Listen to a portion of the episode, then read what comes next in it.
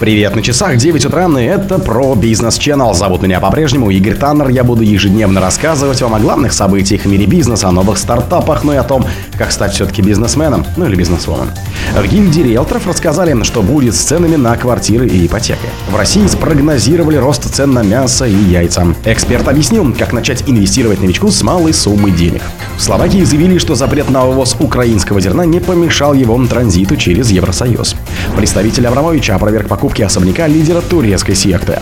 Ростех ликвидирует холдинг с зарубежными сырьевыми проектами. Спонсор подкаста Глаз Бога. Глаз Бога это самый подробный и удобный бот пробива людей, их соцсетей и автомобилей в Телеграме. В гильдии риэлторов рассказали, что будет с ценами на квартиры и ипотекой. В последнем квартале 2023 года ожидается замедление роста стоимости квартир и сокращение объемов спроса на покупку жилья, рассказал в интервью правда.ру вице-президент гильдии риэлторов России Константин Апрелев.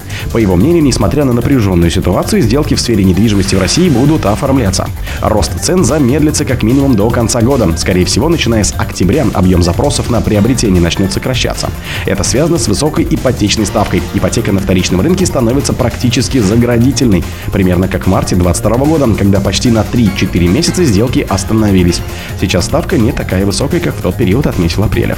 Эксперт считает, что в этот период вырастет доля льготной ипотеки, на которой приходится 70 80% всех объемов выдаваемой ипотеки. До этого Константин Апрелев рассказал, что в России нужно отменить льготную ипотеку на строящееся жилье, разрешив приобретать по ее условиям только готовые квартиры. При нынешних условиях застройщики смогут долго возводить дома, уже получив все необходимое финансирование. Если пересмотреть этот механизм, то строить они будут быстрее, чтобы продать готовое жилье, считает он. В России спрогнозировали рост цен на мясо и яйца. До конца 2023 года яйца в России могут подорожать на 15%, а мясо на 5%. Такой прогноз news.ru дал генеральный директор AB-центра Алексей Плугов. По словам эксперта, рост цен на яйца может быть обусловлен и сезонным фактором и ослаблением курса рубля. Из-за удешевления нацвалюты импортные кормовые добавки и оборудование для производства дорожают, объяснил он. Также, по его словам, дорожает и электричество. Оптовая стоимость говядины в апреле установила рекорд, но летом цены на мясо снизились, сказал Плугов. Несмотря на это, эксперт не исключил рост стоимости мяса и мясной продукции.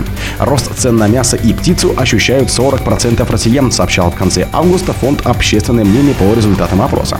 Кроме того, участники исследования почувствовали рост цен на крупы и макаронные изделия. Доля таких респондентов выросла 12 до 15%. Россияне также указали на подорожание яиц, молока, растительного масла на 16, 23 и 14% соответственно. Эксперт объяснил, как начать инвестировать новичку с малой суммы денег. Инвесторы без опыта и большого капитала смогут начать инвестировать, используя новый сервис Сбера «Инвест Копилку», сообщили в пресс-службе финансовой организации. Минимальный размер инвестиций от 10 рублей. В компании пояснили, что сервис основывается на механизме инвестирования в биржевые фонды небольшими суммами. Чтобы пополнять копилку, достаточно настроить автопополнение раз в неделю или раз в месяц. Также можно вносить дополнительные средства вручную. Накопленные средства будут инвестированы в паевой биржевой фонд, фонд «Консервативный смарт», в составе которого выгодные и ликвидные активы. В Сбере отмечают, что этот биржевой смарт-фонд создан на основе умного индекса набора инструментов денежного рынка, государственных и корпоративных облигаций российских эмитентов, подобранных с оптимальным соотношением риска и потенциальной доходности. Воспользоваться сервисом могут владельцы Android-устройств, начиная с версии 14.6 в мобильном приложении Сбербанк онлайн в разделе «Инвестиции». В Словакии заявили, что запрет на ввоз украинского зерна не помешал его транзиту через ЕС. Продление Словакии до конца 2023 года запрета на ввоз украинского зерна на территории государства не помешало его транзиту через Европейский Союз в третьи страны.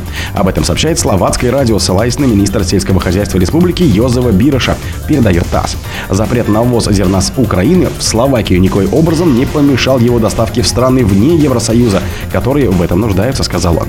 Накануне Министерство экономики Украины сообщало, что Киев направил во Всемирную торговую организацию иски против трех европейских государств, которые отказались снимать запрет на ввоз украинского зерна. Уточнялось, что власти подали в суд на Польшу, Словакию и Венгрию. До этого Польша, Венгрия и Словакия отказались от участия в работе координационной платформы Европейской комиссии по проблемам с поставками зерна. Государства решились на данный шаг из-за опасений, что Киев может использовать полученную при взаимодействии информацию против них. Представитель Абрамовича опроверг покупку особняка лидера турецкой секты.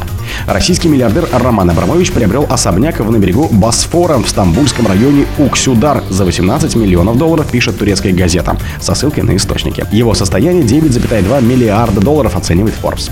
Общая площадь поместья 9,6 квадратных километров. На два здания приходится около 2 квадратных километров. По данным издания, местные регуляторы не разрешали строить вертолетную площадку в других особняках, поэтому бизнесмен начал подбирать более крупные участки.